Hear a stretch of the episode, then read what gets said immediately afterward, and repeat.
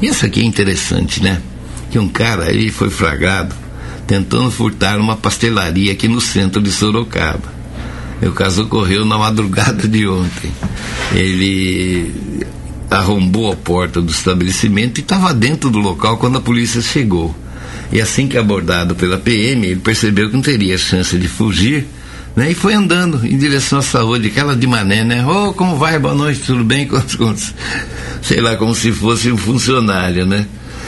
Daí contataram o, o, o proprietário, ele chegou e constou que os objetos que seriam levados pelo acusado eram um rádio, uma máquina de cartão de, de crédito e, e, e um pacote de paçoca de 2 quilos, gente. É o que o cara roubou, mas pode, gente.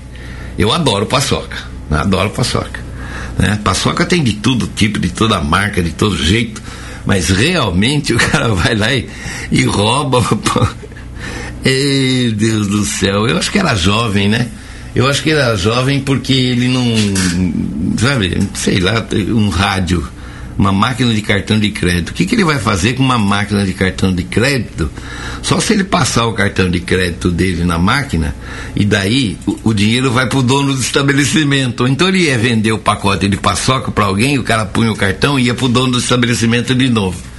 É cada uma, né? Cada uma. Por isso que é, a notícia é ruim. É ruim, claro. Né? O cara foi lá roubar, né?